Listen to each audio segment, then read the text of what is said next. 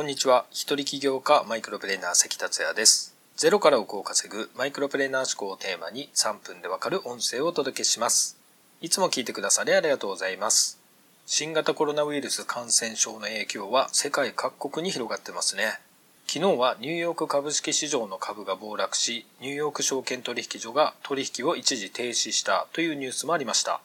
株の動きは経済の動向はもちろんですが、人間の心理と密接に関わってますよね。急に反発することもあるでしょうが、株式市場はしばらく冷め切った状況になりそうです。さて、今回のテーマは、暴露、知られざる衝撃的なお金の秘密をお届けします。僕らの暮らしに欠かせないといえば、経済と直結しているお金です。経済が縮小したり、回らなかったりすれば僕らの収入も下がっていきます。コロナの影響で倒産する会社が増えたり、今年いっぱいくらい大幅な収入源になる人も増えたりするとも言われてます。こういう時期だからこそ改めてお金について知っておく必要があるのかもしれません。そこで今回は歴史を遡りながらお金の秘密を暴露していきたいと思います。暴露というのは大げさかもしれませんが、お金の歴史を知らない人にとっては、今回お話しすることは驚きの真実かもしれません。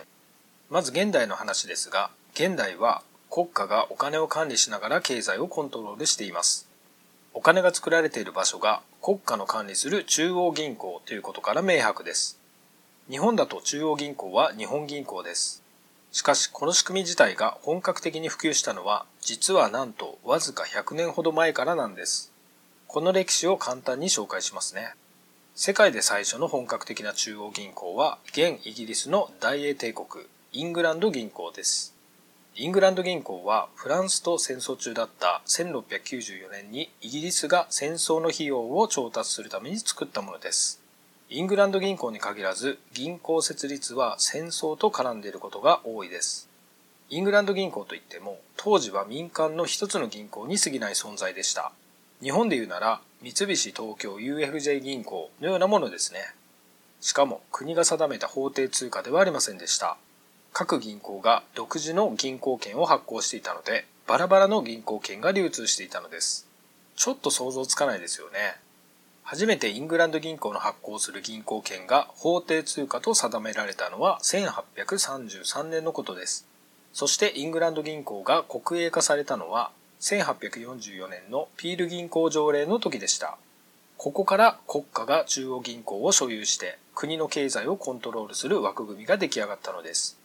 そしてこれを見たアメリカや日本がイギリスを真似して中央銀行の仕組みを取り入れ始めたわけです。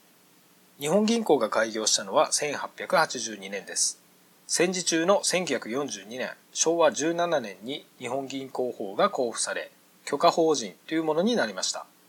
そして結構知られてない真実ですが、日本銀行は政府、財務省が55%、民間資本が45%という半官半民の民間企業なのです。しかも、ジャスダック証券取引所に上場しています。知る人は少ないですよね。さらに衝撃的な話ですが、そもそもの銀行の始まりは17世紀頃のヨーロッパで、預かったお金以上の預かり証を発行して利子で儲けまくっていたゴールドスミスと呼ばれる人たちでした。預かったお金以上の預かり証を発行している時点で個人であれば立派な詐欺なので、言ってみれば合法的詐欺が銀行の始まりというわけです。そこからイングランド銀行が生まれ、国家も絡み出し、法定通貨が生まれ、それが世界に広がり、今の世界経済につながります。ちなみにロスチャイルド家という巨大な財閥が生まれた背景がここにあります。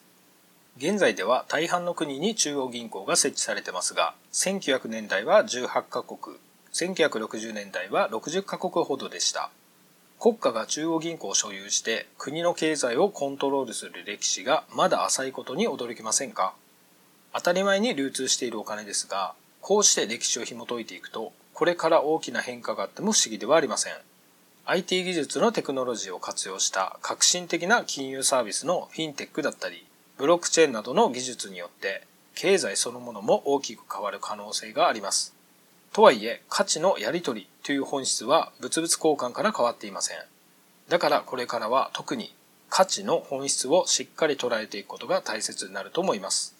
お役に立てれば嬉しいです。以上になります。今回も最後まで聞いていただきありがとうございました。それではまた明日お会いしましょう。